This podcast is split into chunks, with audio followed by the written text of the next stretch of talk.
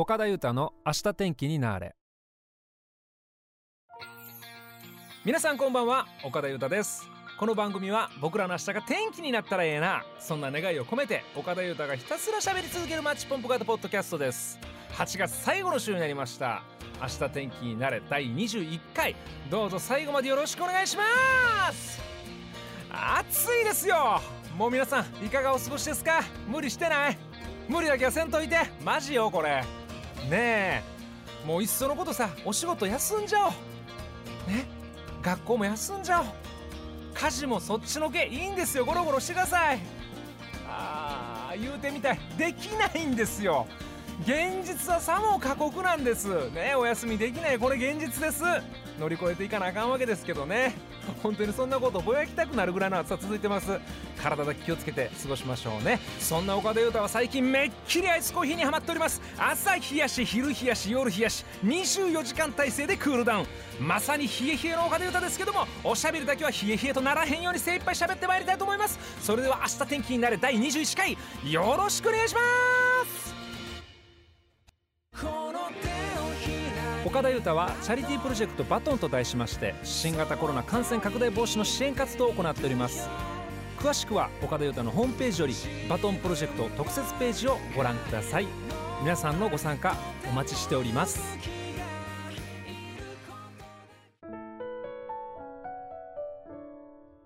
岡田裕太の明日天気になれ。巷で何が流行ってますの？のコーナー。はいこのコーナーでは Twitter のトレンドランキングをもとにまさに今世界中が注目しているあれこれについて岡田裕太が独自目線で喋ってみよう。そんなコーナーでございます。今日のトレンドはどんなもんが出てくるかな？楽しみですね。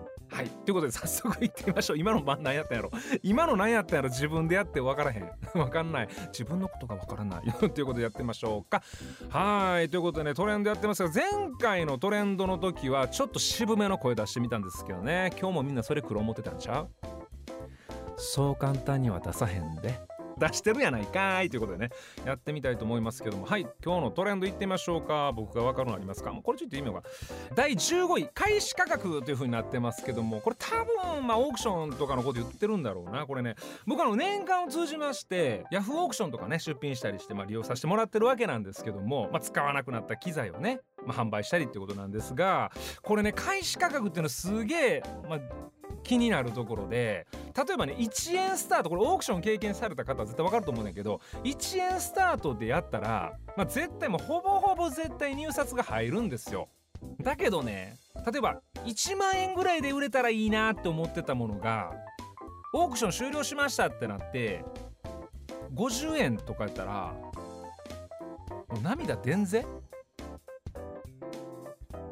あれ50円かいって涙出んぜいや怖いんですよだから。いやだって1円スタートが50円ありえるじゃない。だから開始価格ですっげえ迷うんですよね。だから1万円せめて1万円になってほしいと思ってたらちょちょっともうほんまに申し訳ない。7500円スタートしてみようかなとかなるのよ。開始価格ってすげえ重要なんよ。ねえ本当に。でもねでも偉いもんでねやっぱ続けてるとね大体この商品とかこの機材とかの相場とかも分かってきて、まあ、このくらいで出したら多分買っていただけるなみたいなの分かってくるんよ。何嗅覚言うんですか？ね最近まあまああんまり最近ちょっと出してないですけどそういうのでねあの楽しみながらオークションさせてもらってますけど皆さんはいかがでしょうか？開始価格ね。そのうち岡田裕太が出品されてるかもね。なんちってって出すかい言うて。出すかい言うて。人間やん言うて。はい次行ってみましょうか。はい。なんか面白いのないかい？うん。今日の僕の。何これ？うわえ？大阪のどこかに飛ばされるボタン。10位。8000件。これ何これ？あボタンメーカーってなってボタン？これちょっとやってみようか。何これ？大阪のどこかに飛ばされえー、ちょちょちょちょちょちょちょっと出てこへんし。出てこへんし。時間めっちゃ食ってるし。ごめんね。来たこれ。大阪のどこかに飛ばされるボタン。これちょっとおもろいやん。どこ出てくるん？これ。ちょっと待ってくださいね。ちょっと待ってくださいね。やるからね。ちょっとやるからね。いくよいくよ。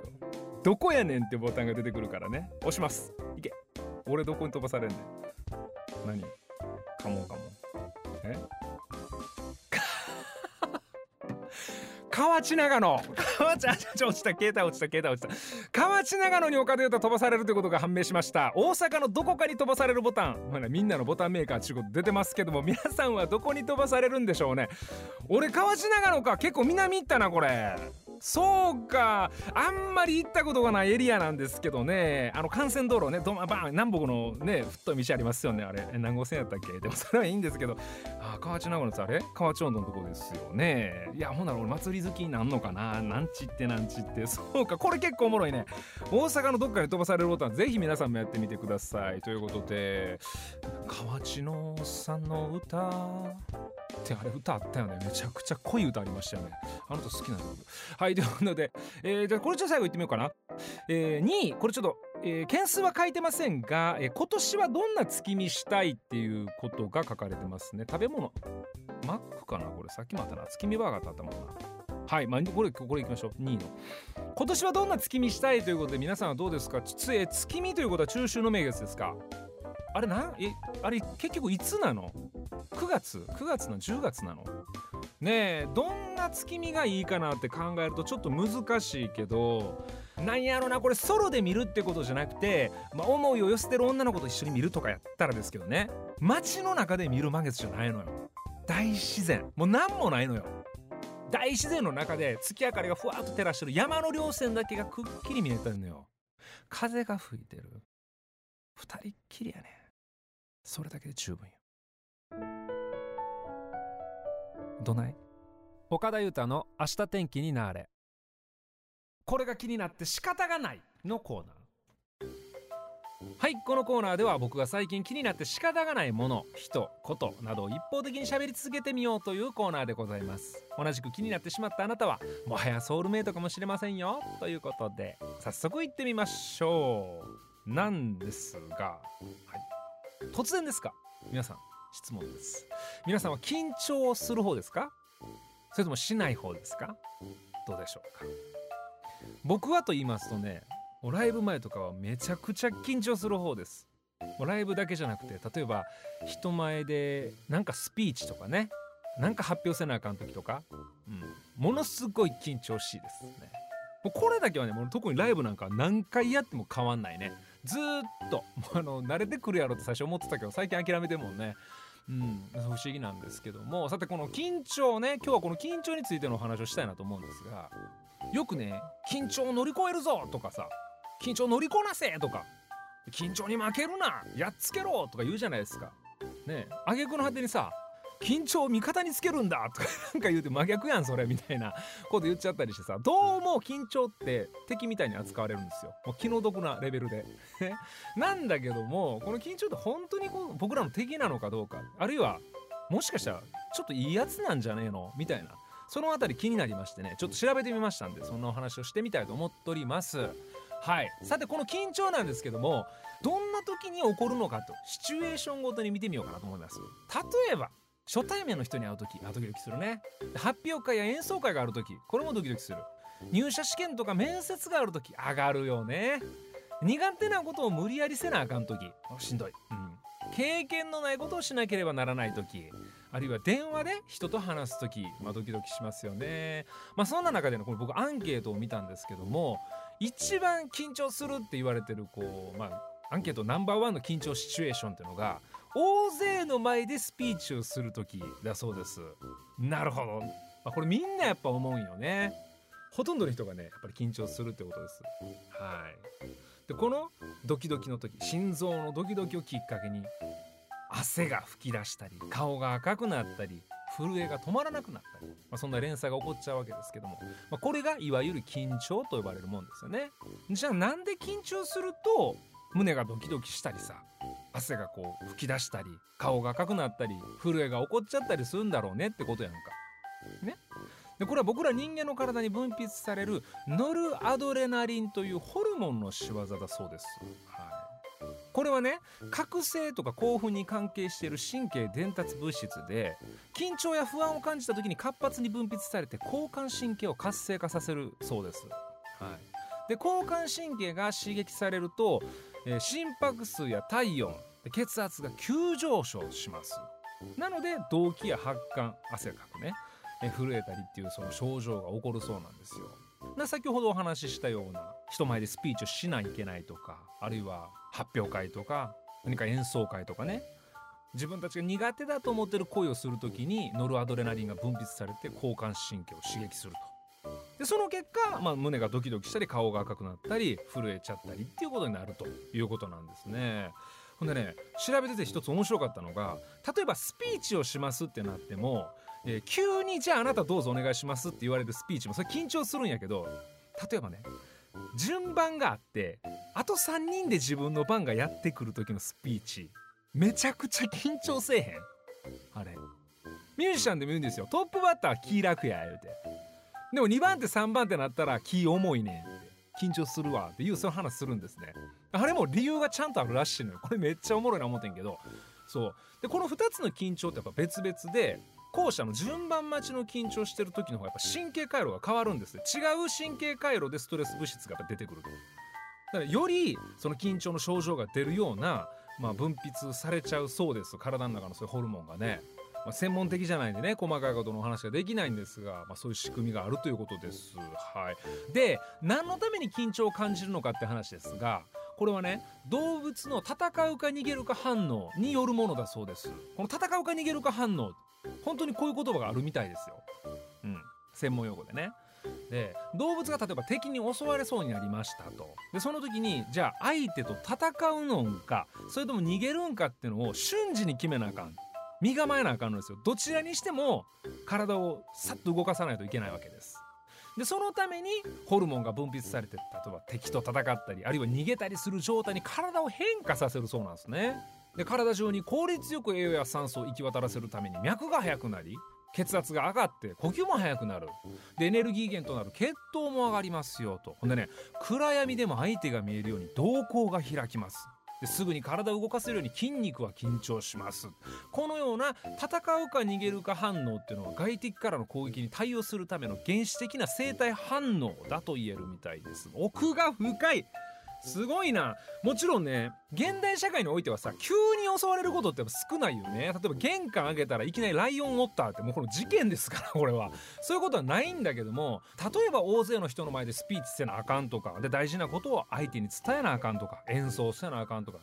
やっぱ緊張するのはさある意味では戦うか逃げるか反応なわけですから僕らが無意識なだけで体はねそこに対応してくれようとしてたよなもうちょっとねこれ感動しましたですね。はい、でね同じストレス受けてもノルアドレナリンが出やすい人出にくい人って個人差があるそうなんですよね。で先天的体質で変えることは難しい。例えば緊張状態になりやすい人あるいはそうじゃない人っていうの個人差があるのはそういうことなんですってね僕なんかは多分余計ノルアドレナリン出るんでしょうねすんげえ緊張すんのよでそれがもうなんかコンプレックスやなと思ってた時期もあったけどいいんだよそれでノルアドレナリンがたくさん出ちゃってんだよっていうことでね。開き直りました。はい、はい、まとめです。緊張は人間の原始的な生態反応です。ある状況になると交感神経を刺激して体内にノルアドレナリンを分泌させます。これによって戦うか逃げるか反応という状態になるんですね。心臓をドキドキさせたり冷や汗をかかせたり震えを起こさせたりすると。ある意味ではかかってこいよってね。もう臨戦態勢モードになってる状態になるわけですね。でこの緊張の度合いも個人差がありますと。同じストレスを抱えててもノルアドレナリンがたくさん出る人と出ない人がおると。例えば僕なんかやったら余計出る人ね。よく緊張するからね。はい。まあ、ということで緊張といえば何かとネガティブなイメージもありましたけどね。もう現状を切り抜けるために体が無意識の中で頑張ってくれてる状態なんですよね。一生懸命ファイティングポーズ取ってくれてるんですね。緊張したら手も震えるし胸もドキドキするし顔も赤なるけど一個一個が頑張ってる証拠なんですね。岡田裕太の明日天気になぁれ。ナイスボックスのコーナー。はいこのコーナーでは皆さんの身の回りに起こったナイスな出来事やエピソードをお送りいただき岡田裕太が発表させていただこうというコーナーでございます。皆さんのナイスをおすわけ。それでは早速行ってまいりましょう。ということでどなたが一番 OK! 行きましょうねはい大阪市にお住まいのねんねさんメッセージありがとうございます。最近あったナイスな出来事は点点点この間駅から会社まで自転車に乗っていたらパーンとものすんごい大きな音が鳴ってパンクしたんです。よく見たらタイヤが裂けていてそこから出たチューブが破裂したみたいです。タイヤもチューブも全部取り替えないといけない状態になってしまいました。会社に着いてからそのことを笑いながら上司に話していたらタイヤとチューブ持ってきたら直したるで。と言ってくれてタイヤを交換してくれました。すごい。おかげで自転車屋さんに行くよりも安くて済んで、えー、お給料日前だったのですごく助かりました。優しい上司がいて本当に良かったです。ということで。でも本当に良かったですね。これ怪我なかったんですかね。でも上司のおかげで本当に助かりましたスーパーヒーローやなこの方は。なんかね読ませていただきながらねこの方のね僕あの姿をねイメージしてたんですよ。で声真似とかもしちゃったんですけど。なんかダンディーなんよ。ダンディーで味のある顔されてる方2枚目かと言われたらそれはちょっと違うかもしれない。で す失礼やな。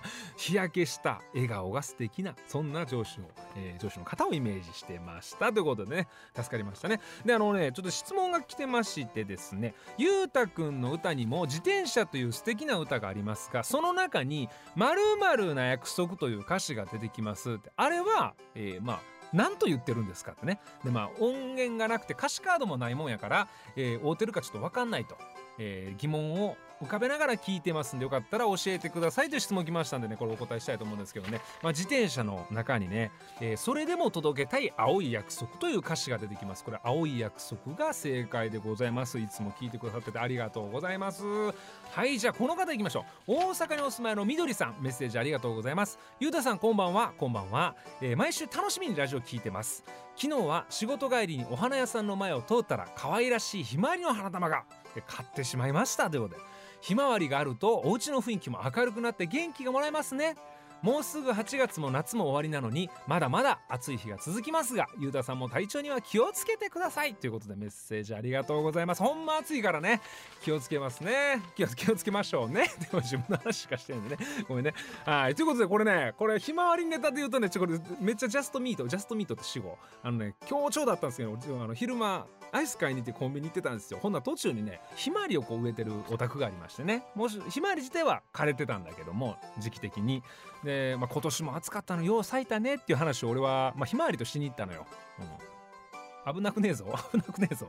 ほんで行ってね。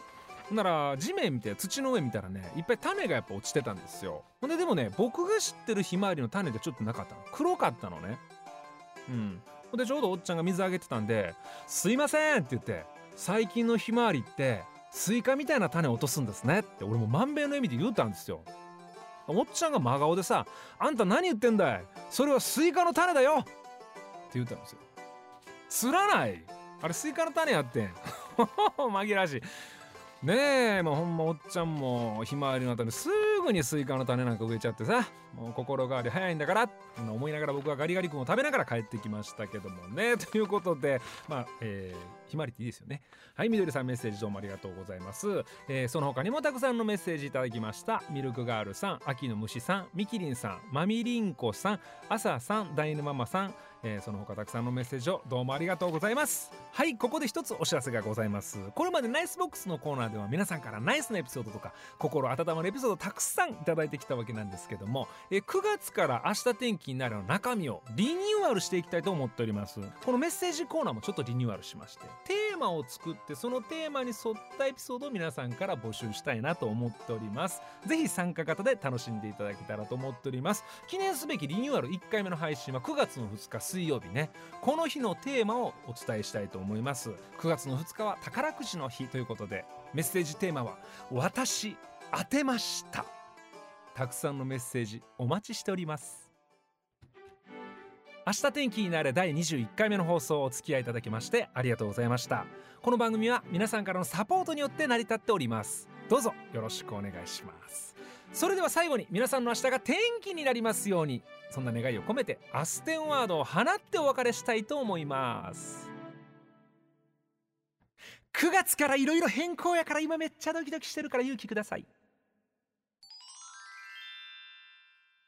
それではまた来週の配信まで。ごきげんよう明日天気になーれ岡田裕太でした。